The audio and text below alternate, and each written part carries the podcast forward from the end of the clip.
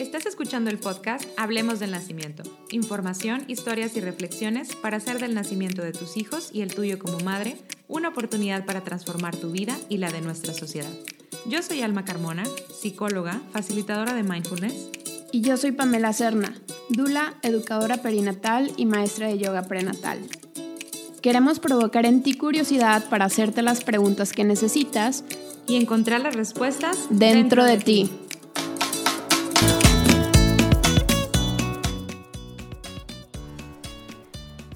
Este es un episodio muy especial.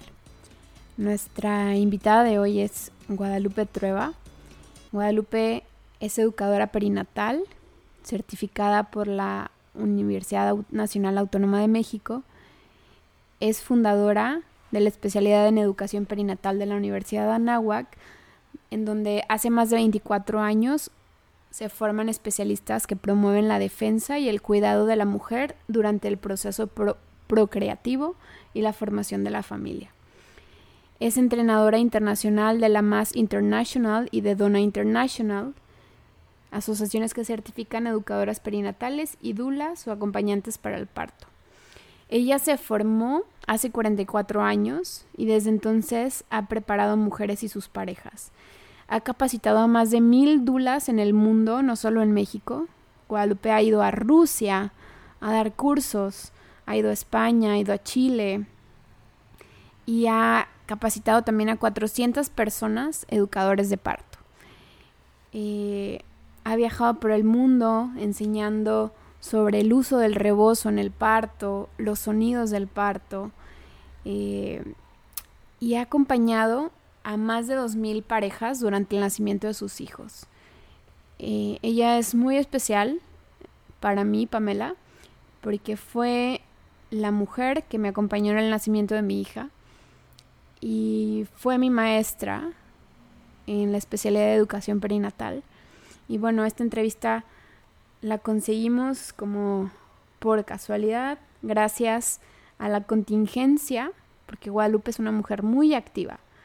Y oportunamente el domingo pasado, recordándola, me dieron ganas de entrevistarla y buscarla a ver si podíamos coincidir en algún momento, programar una cita.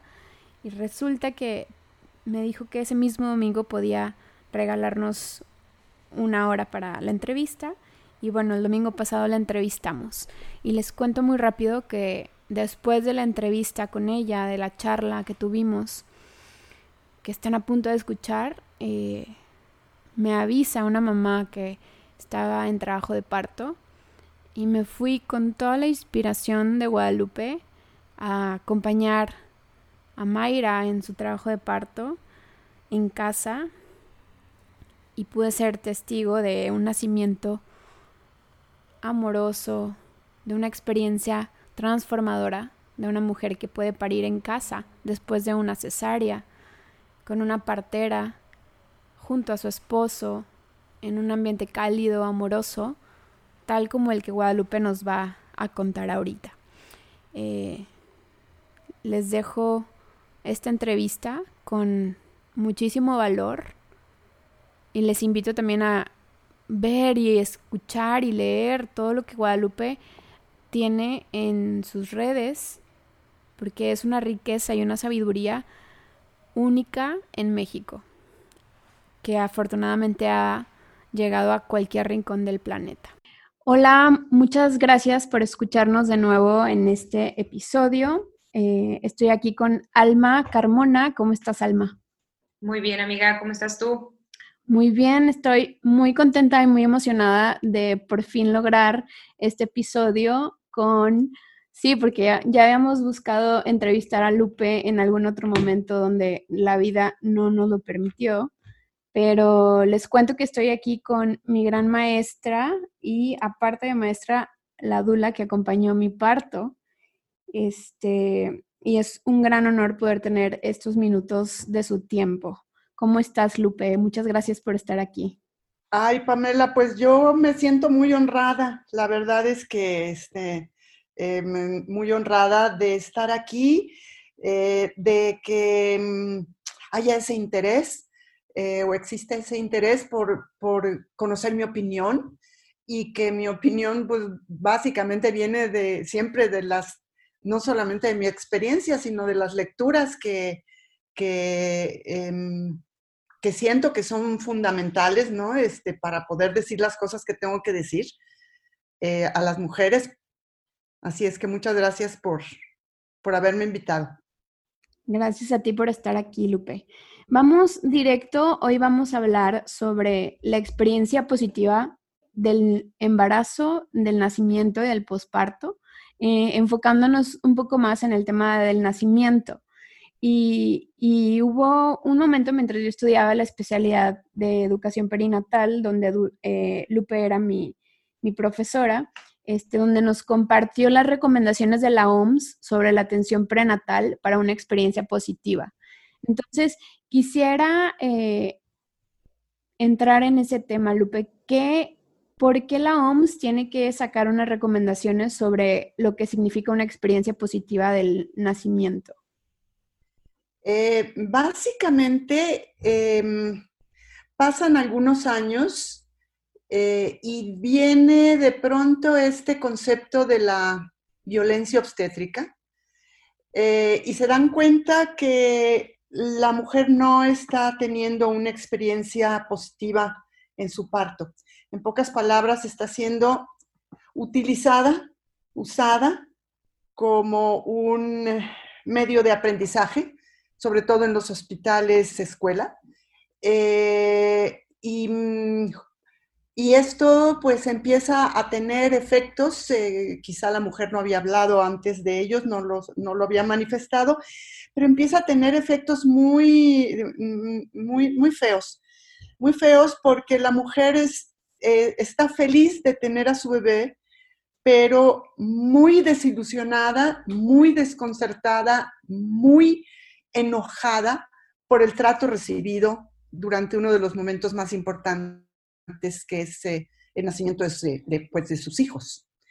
Entonces nace aquí la violencia obstétrica y cosa que, respinga mucho, ¿no? Los médicos están como muy molestos con, esa, forma de, haberlo mencionado o nombrado, pero, pero pues la, Organización Mundial de la Salud, que de alguna forma pues regula, eh, emite recomendaciones y regula la salud en el mundo, empieza a darse cuenta de algo también muy interesante, que hay un número muy importante, verdaderamente alarmante, de mujeres que tienen un mm, posparto eh, muy, muy negativo, al grado, al grado de llamarse en algunos momentos inclusive em, ser, no llamarse, sino ser un síndrome de estrés postraumático a ese grado.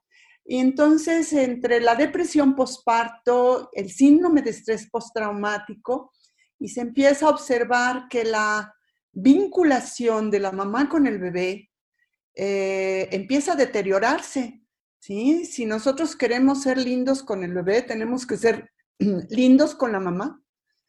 Si la mamá no se siente Mm, satisfecha con la experiencia que tuvo del nacimiento y no tiene nada que ver con lo largo o corto del parto o con lo difícil o fácil que haya sido el nacimiento o lo complicado o no, tiene que ver con otras cosas que ahorita vamos a precisamente a, a comentar. Pero este alto índice de mujeres con depresión postparto y con síndrome de estrés postraumático empieza a llamar la atención porque afecta la relación mamá-bebé, afecta la lactancia y, esto es muy grave. Esto es sumamente grave. No sé si hay algo más. Te, te escucho y, híjole, ya creo que hemos estado en los últimos episodios hablando mucho de esto y definitivamente es algo que, que nos mueve mucho, nos mueve mucho y, y, y tal vez no, no, lo vemos pero esto tiene un impacto en todos, no nada más en la bebé, en la mamá, sino en, la sociedad. Porque ahorita hablamos de experiencias positivas y antes de, seguir avanzando, me gustaría escuchar cuál es tu definición de lo que es una experiencia positiva o a qué nos referimos cuando estamos hablando de experiencia positiva. Ah, antes de, antes de decirlo, o sea, de tratar de definirlo, Eh, me gustaría mm, comentarles y bueno, y leerles, finalmente leerles, algo que encontré, curiosamente, me, me caen en las manos, siempre me caen en las manos las cosas más importantes que tengo que abordar y de la manera más increíble que se puedan ustedes imaginar. De tal manera que buscando un documento precisamente para, este, para esta entrevista, para este podcast, me encuentro con una carta. Y es una carta que quisiera leerles porque algo tiene que ver con la experiencia del nacimiento. No sé si me dejaron de ver, pero este, finalmente es la carta lo que... No voy a decir los nombres antes, no voy a decir de quiénes o a quiénes les estoy escribiendo, pero escribí algo así. El parto que tuve el privilegio de presenciar esta madrugada describe a la perfección un párrafo del artículo de Mercedes, que es mi socia, y que publicamos en Experiencia. Acompañar el dolor es tener la capacidad de pararse frente a él con un corazón suficientemente abierto y ancho como para abrazarlo y darle cabida. Es realmente difícil hacer esto, especialmente cuando quien enfrenta el dolor es alguien a quien se ama pero eso precisamente es lo que se requiere durante el parto, alguien que esté contigo y para ti. Así fue como ocurrió en este nacimiento en el que el amor del Padre se desplegó con toda su hermosura. Ella no dejó de gritar ni una sola de las contracciones del parto. Él escuchó con respeto y respondió con caricias y demás manifestaciones de amor y acompañó a su mujer de la manera más bella que pude haber presenciado.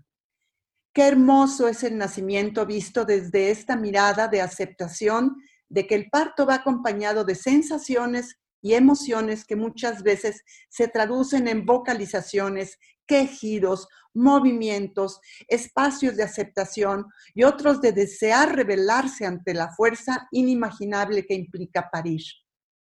El resultado esperado es que la mamá describe el evento como maravilloso y altamente satisfactorio.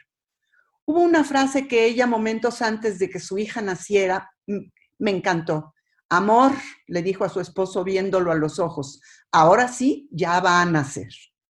A la vez que siguió empujando a su nena, aprovechando esa fuerza indescriptible que descubrimos en el parto. Al día siguiente pasé a visitarlos y observé la magnitud del resultado de un nacimiento así. Ella, hipersensible y conmovida por las atenciones de su esposo. Él, asombrado de las emociones que representa reencantarse y reenamorarse de una mujer como ella. Y para finalizar, una nena preciosa succionando medio dormida el pecho que le corresponde y en el que se sienta tan tranquila y segura. Esto lo escribí ¿Y el parto de quién es, Pamela? Ah, justo es, es mi parto. Este, el 22 de julio del 2016. Sí. Sí, y eso me nació como me nacen escribir las cosas cuando encuentra uno esto. ¿Qué es un parto satisfactorio? Pues no es el que no duele, no es el que no es largo, corto, difícil, fácil, sino es aquel en el que la mujer eh, renace, no solamente como madre, sino como persona con una gran satisfacción, con una sensación de, de poder, de orgullo, de autoestima. Pero esto se ha estudiado y se ha escrito, no crean que no. Y entonces aquí viene, para que yo no ande inventando, viene em, la experiencia satisfactoria del parto. En los estudios de, de investigación que ha habido, dice que la satisfacción con la experiencia del parto está relacionada con, uno, las expectativas personales, es decir, qué es lo que la mujer espera de ese momento. Dos, el apoyo de los profesionales de salud. Tres, la calidad de la relación médico-paciente. Y cuatro, el involucramiento de la mujer en la toma de decisiones. Es decir, que se hable con ella, no de ella, se decida junto con ella, no por ella, ¿sí? Considerando esto, los obstetras y otros profesionales involucrados deben de usar el menor número de intervenciones cuando es apropiado para la atención del parto de embarazadas sanas en partos espontáneos, porque eso es lo que ella también espera. La OMS inclusive ha recomendado que las cesáreas, cuando tienen que realizarse, se consideren centradas en la familia y centradas principalmente en la mujer. Entonces, esto no es algo que yo defina, sino así está como em, con estos elementos definido qué es lo que la mujer eh, requiere para, para vivir un nacimiento satisfactorio. No sé si esto responde o no, Alma. Sí, sí, sí. Muchas gracias, Lupe. Lupe, y ahorita que te escuchaba, pues suena, suena, digo, lo, lo hemos leído cuando estudiamos para acompañar a mujeres. Lo leemos una y otra vez. Este, y, y no sé si quede claro como el camino para las mujeres sobre lo que tienen que recorrer para poder ir creando esta experiencia. Este, ¿Podrías compartirnos como desde tus dos mil y tantos o más partos que has acompañado, este, o tantos cursos que has dado con tantas parejas, eh, ¿cuál es el camino común que ves que recorren las mujeres para que puedan contar estas historias como la que narraste hoy? Es, eh, es bien interesante esta pregunta porque em, un nacimiento satisfactorio no se compra, se construye. Y se construye a partir de, em, de hacerse responsable. ¿Sí? Eh, a mí me han llegado a llamar por teléfono o me han llegado a contactar para que las, eh, para que las acompañe en su parto, para que acompañe a determinada mujer en su parto eh, como dula. Y cuando le pregunto ¿Y, ¿Y, por qué me llamas a, mí? ¿Por qué? ¿Con quién te has preparado para el parto?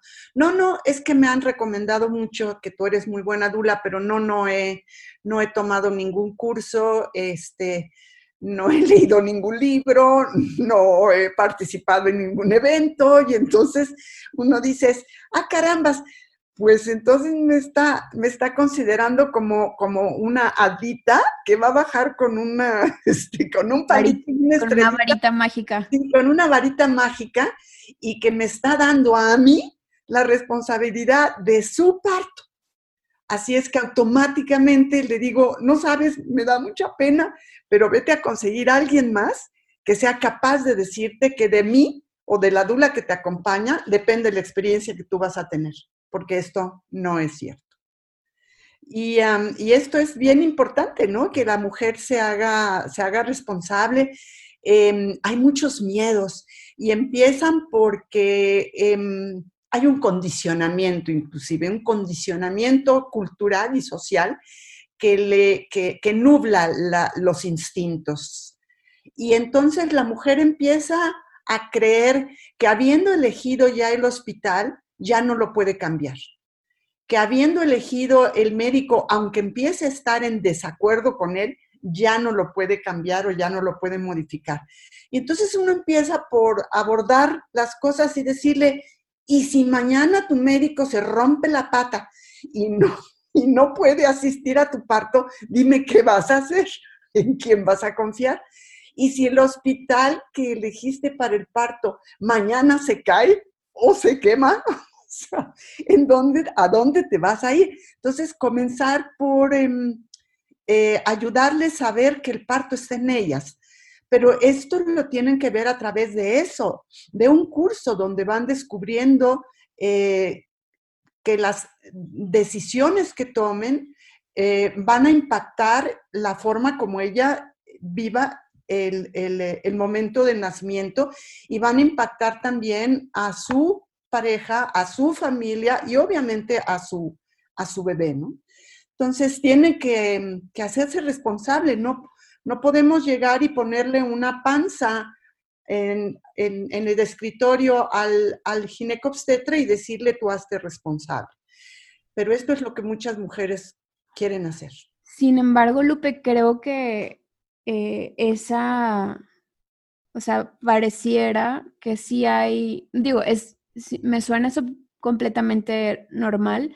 En el mejor de los casos, una mujer que sepa que existe una dula y que cree que la dula le va a poder hacer esa, esa magia, pero creo que en el primer lugar es con su obstetra, con su ginecobstetra, con quien le dan toda la responsabilidad y, muchos médicos eh, actúan como si realmente dependiera de ellos por completo todo, todo alrededor del nacimiento de sus bebés.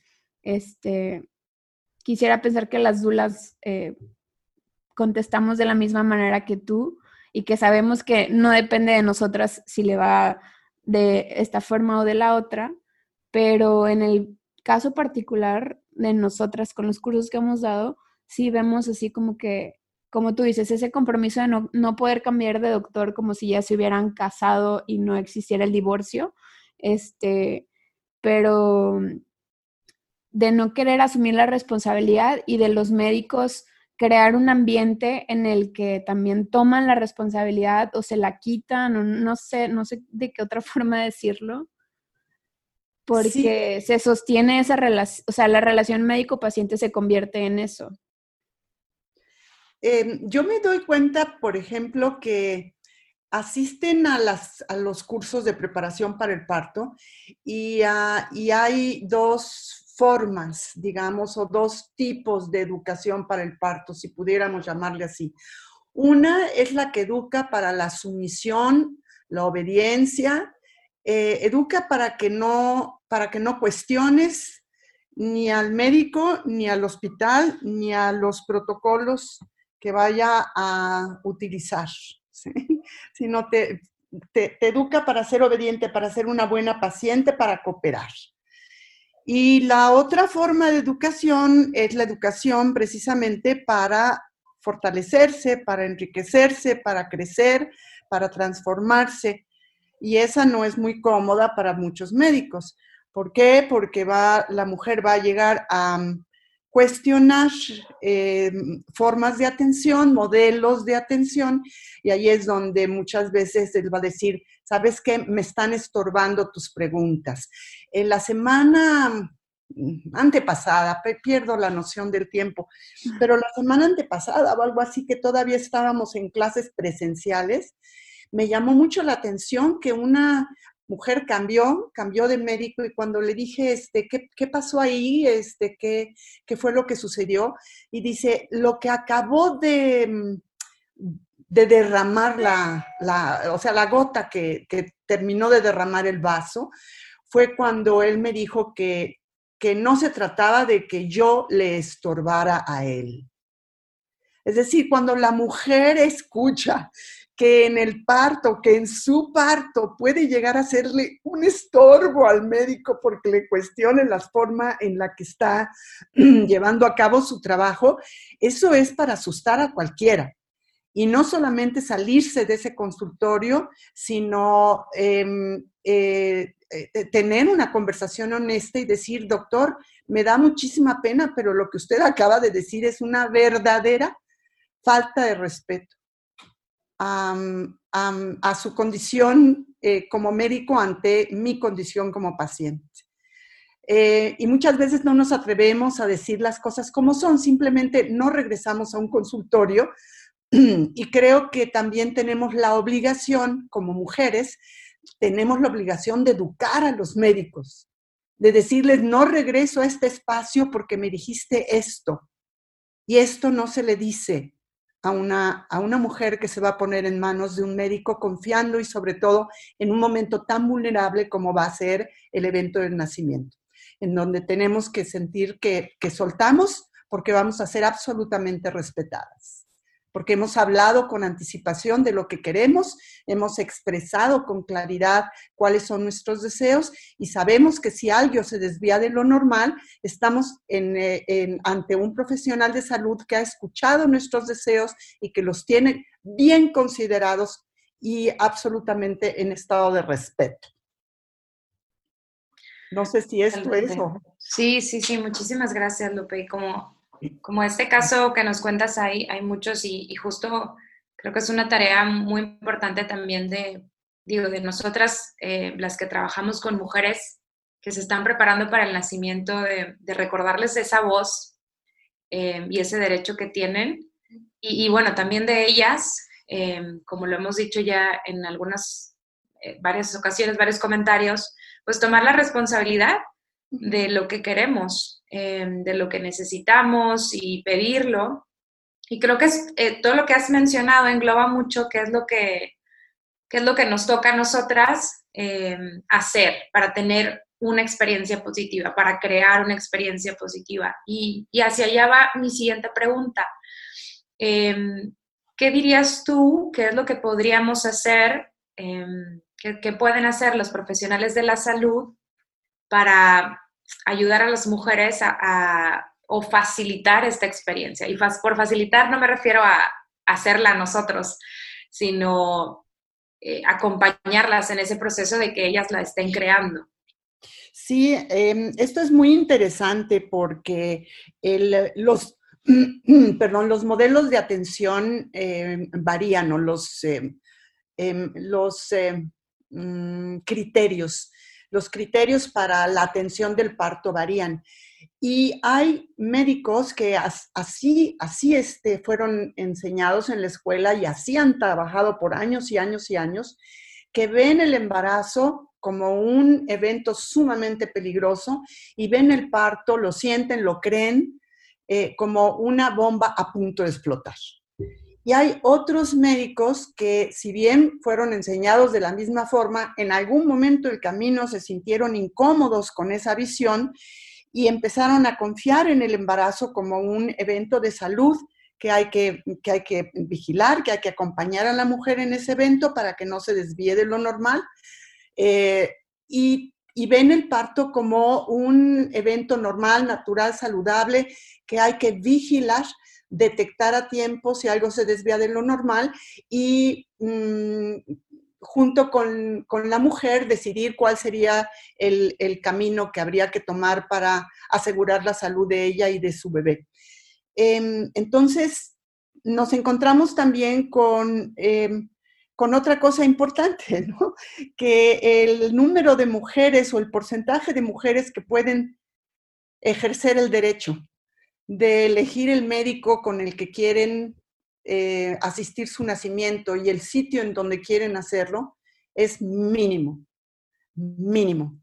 Y, mm, yo creo que por ahí em, no es justo que hay tantas mujeres que tienen derecho, pero que no lo pueden ejercer. Y no lo pueden ejercer por condiciones políticas, por condiciones sociales, por condiciones económicas. Entonces, cuando uno encuentra una pareja que, o una mujer con su pareja que, mm, que tiene una condición económica, social, em, emocional, este, cultural, educacional, de toda índole, que puede darse el lujo de elegir, no debe de sentirse mal por tener esa, ese privilegio. Se debe de sentir muy mal por no utilizar ese privilegio en una muy en una decisión acertada, ¿sí? que vaya de acuerdo con su salud y la de su bebé. Y las mujeres llegan a pedir cesáreas a los consultorios para no sentir dolor o para no sufrir en el parto. Y es como si llegáramos, me acuerdo del doctor Marsden Wagner, que, eh, que estuvo en la, en la OMS por muchísimos años, eh, que decía que es igual que si alguien llegara a la consulta a pedirle a un médico que le corte la pierna porque le duele la uña del dedo chiquito, ¿no? Y entonces diría, perdóname, pero yo no te puedo cortar la pierna porque te duele el dedo chiquito. Vamos a ver qué tienes en el dedo chiquito que podamos este, arreglar de tal manera que no necesites quitarte la pierna, ¿no? Y de esa misma forma, él, él pensaba que el médico que, que te da a elegir si, quieres una cesárea o si quieres un parto, no es un médico que está respetando a la mujer, es un médico que está dañando a la mujer por no, por no ayudarla a tomar decisiones informadas. ¿Sí? Y si somos un país con, una, con un índice de cesáreas tan alto que tiene el dedo puesto la OMS en nosotros, sobre nosotros, entonces no podemos llegar a consultorios en donde nos den a elegir, ¿qué prefieres, mujer? ¿Parto o cesárea? Y que si la mujer llega a pedir una cesárea, el médico se tome el tiempo de, de decirle por qué él no va a hacer una cesárea si no fuera realmente necesaria y ayudarla en cuanto a la información que requiere en lugar de darle elegir. Que esto es una realidad terrible.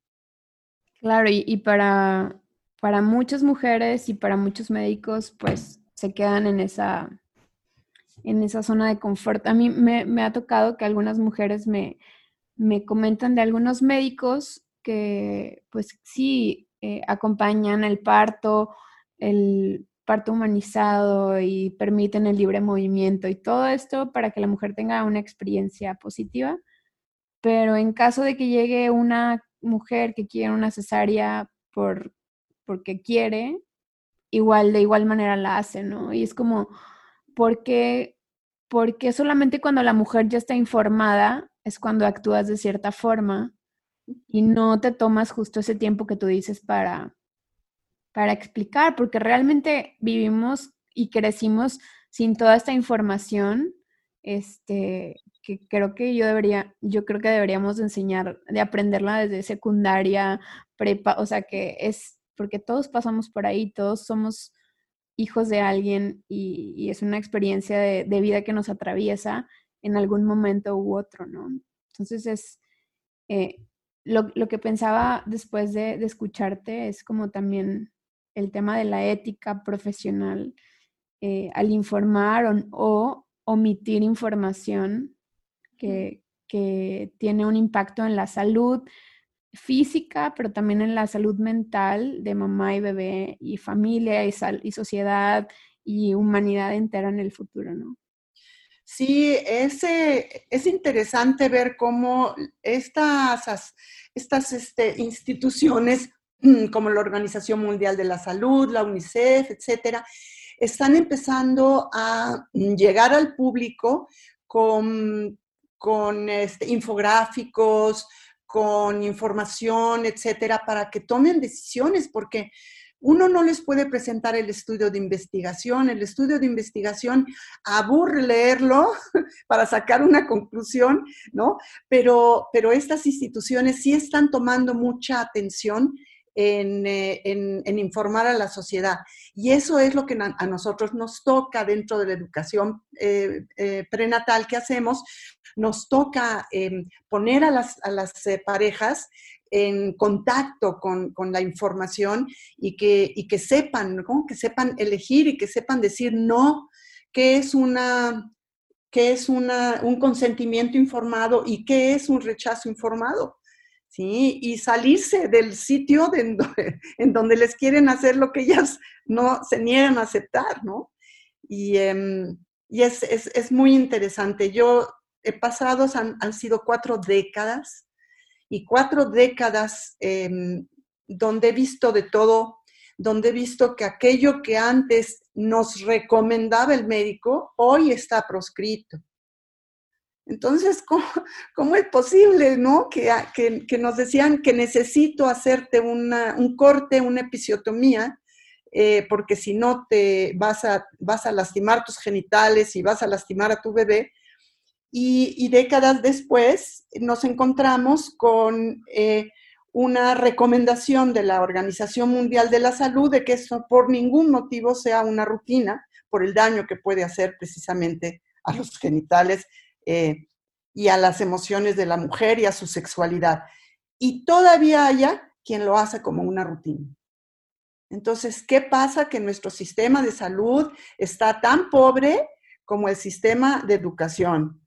Porque a mí de qué me sirve haber, haber aprendido la raíz cuadrada, nunca la pude utilizar. En cambio, sería mejor que me hubieran mostrado en, la, en ciencias naturales, que para mí eran ciencias naturales, en, eh, aquel entonces me hubieran mostrado una, una em, no sé, una, mm, una información mucho más eh, adecuada a lo que me correspondía, lo que me correspondía desde el punto de vista mujer, a cuando fuera yo a tener un embarazo, pero era, mm, era, era un tabú, no, no había que hablar de eso, no había que hablar de eso y ahora no se sigue sin poder hablar de eso y cuando se habla de eh, educación sexual se viene a tratar de impedir que los chicos tengan una sexualidad em, temprana pero no se, no se, no se enseña.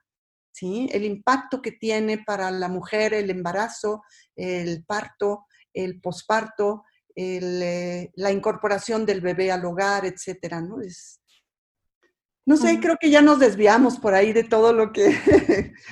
de sí, todo pero, pero ciertamente, nada más te quiero comentar ahí una experiencia. Ahorita estoy siendo maestra de salud en una preparatoria y justo vamos a ver eh, las próximas semanas eh, el sistema reproductor de la mujer y del hombre y justo es como una oportunidad que veo perfecta para hablar, o sea, como primer lugar, nombrar el cuerpo como lo que es, que creo que, que a muchas mujeres que llegan eh, a un curso embarazadas, ni siquiera saben las partes de su cuerpo, no saben que tienen un cervix, este, no saben dónde está la vagina, o sea, tantas cosas que mujeres de 30 años llegamos y no sabemos, este, y que desde ahí vamos perdiendo la responsabilidad de nuestro cuerpo, ¿no? O sea, si no sé nombrar mi cuerpo, pues cómo me voy a asumir responsable del bienestar, ¿no? Pero bueno, ese será otro, otro episodio que a ver, tendremos que grabar. Y, no, se te, eh, no, no dejes a un lado una parte muy importante de la sexualidad y que no nada más es el, el, el, ver la función y el, y el sitio de los órganos reproductores masculinos y femeninos, sino su relación con la mente, con las hormonas, con los sentimientos, porque esto es bien, bien importante. Y por ahí, este, pues, un, si nos están escuchando mujeres, eh, y, y están en un proceso, y aunque no estén en un proceso de, de, embarazo, pero para conocer algo que se nos ha olvidado, que es la fisiología del parto. Y muchos médicos no, no conocen la fisiología del parto que están atendiendo. Es impresionante. Nunca han visto un parto normal como normal, sino lo ven como fortuito, como un accidente que ocurrió en una cama y que además tienen que llevar pastel para todos los demás compañeros al día siguiente porque esta mujer eh, tuvo a su bebé en la cama en lugar de en la sala de expulsión a donde a ellos les correspondía estar, vestirse, empujar, este, etcétera, etcétera. Entonces, Empecemos por ayudar a las mujeres con una clase maravillosa que filmó mi socia Mercedes Campiglia, que está en YouTube y que se llama ABC del parto. Y nos enseña durante una hora lo que es la fisiología del parto. Gracias, Lupe. Lo vamos a compartir eh, en, en la información de este episodio. Por, último, ya para ir cerrando, este, estamos grabando este episodio hoy, que es domingo 26 de abril. Estamos dentro de estas semanas en las que estamos dentro de casa, todas, todos, y sin embargo, los nacimientos siguen ocurriendo. Este, las mujeres siguen empezando sus trabajos de parto de día, de noche, cuando los bebés están listos. Y, en el ambiente se siente incertidumbre y miedo, que creo que por todas estas cuestiones culturales que mencionaste, son, son esta neblina que, que, cubren a muchas mujeres. Pero ahora se siente mucho más, Lupe. Este, Y quisiera preguntarte, ¿qué, ¿qué puedes recomendarle a estas mujeres para aún a pesar de todo lo que pasa y de, esta incertidumbre, de estos cambios en los protocolos hospitalarios, del miedo que también los médicos están externando con decisiones que están proponiendo, que van a romper tal vez con los con las expectativas que las mujeres tenían de los de su parto, del nacimiento de sus bebés, ¿qué les puedes recomendar para que aún a pesar de todas estas circunstancias puedan llegar a contar una experiencia positiva y a asumirla y a sentarla en su, en su experiencia de maternidad? Em, me haces una, reflexión, bueno, me haces una pregunta que, me, me, permite reflexionar en algo muy interesante. Eh, las mujeres, por lo menos el grupo que está mm, preparándose en, mi centro, bueno, a través de las clases en línea ahora, por supuesto, em, están optando, algunas de ellas están optando por el parto en casa, obviamente acompañado con el profesional de salud que sepa eh, asistir un parto en casa, porque no se trata de transportar un hospital a una casa, sino se trata de saber que el parto es un evento normal, natural, saludable, en el cual cuando no se interviene, no se medica, no se apresura, no se, no no se apura, no se separa, la mayoría de las veces tiene un, pues un... Em, eh, una, solución este, de, mucha salud, de mucha salud física, mental y emocional para toda la familia y sobre todo para esa mamá y ese bebé. Entonces, esa es una de las cosas que está ocurriendo. La otra es que están buscando eh, hospitales en donde no, no, no vayan a no vayan a, em, pues a infectarse de algo que por lo, por lo, menos ellas creen que no tienen en este momento, ¿no? Porque este, eh, eh, se dice por ahí que, que muchas son asintomáticos y están en sus casas guardaditas con una especie de tic-tac, tic-tac, tic-tac, ¿no? Porque el embarazo no se va a detener eh, el, el, y cuando el parto inicia no se, va, no se va a detener. Entonces, la otra es, pues sí, a través de la educación, y de la detección oportuna de señales o signos de, cuidado, que yo no, me gusta llamarle de alarma, sino signos de cuidado, eh, puedan permanecer en casa el mayor tiempo posible hasta que la llamita de la oxitocina esté bien prendida y lleguemos a ese estado de conciencia alterado en donde la mujer afortunadamente va a parir sin darse cuenta ni quién está a su alrededor si es bien tratada, si es, este, si es obviamente respetada eh, y no vista como un objeto de cuidado médico hospitalario, sino como un sujeto que está viviendo un parto y con, la, con el acompañamiento que requiere de respeto, de silencio, de un espacio que, que favorezca o facilite la derrama hormonal que acompaña los partos. Y por eso ese, ese esa publicidad del ABC del parto porque muestra con mucha naturalidad, con mucha, con mucha sencillez eh, todos estos elementos que, van desde el pasajero, que es el bebé, el pasadizo, que es eh, la pelvis y los, eh, los tejidos del, piso de la pelvis, la, la, psique o estado emocional de la mujer, y la derrama hormonal, ¿no? Que, acompaña el parto. Entonces, las mujeres han estado dando a luz en estas últimas tres o cuatro semanas de manera muy exitosa. Hemos tenido nacimientos muy exitosos en casa y en el hospital también. Pero en hospitales muy que, que están respetando y médicos que están respetando mucho eso, ¿no? El entorno y que el parto esté centrado en la mujer y que se estén escuchando y acompañando en sus deseos y en sus necesidades. Muchísimas gracias, Lupe, por, por este tiempo. Y pues bueno, para todas las, mujeres eh, que cambiaron planes, pues aquí algunas, algunas ideas y recomendaciones que, podemos empezar a reflexionar todos y todas. Em, Muchas gracias por todo lo que compartiste con nosotros, toda tu experiencia. Eh, estoy muy agradecida con toda esta información. Estuve tome y tome nota todo el episodio.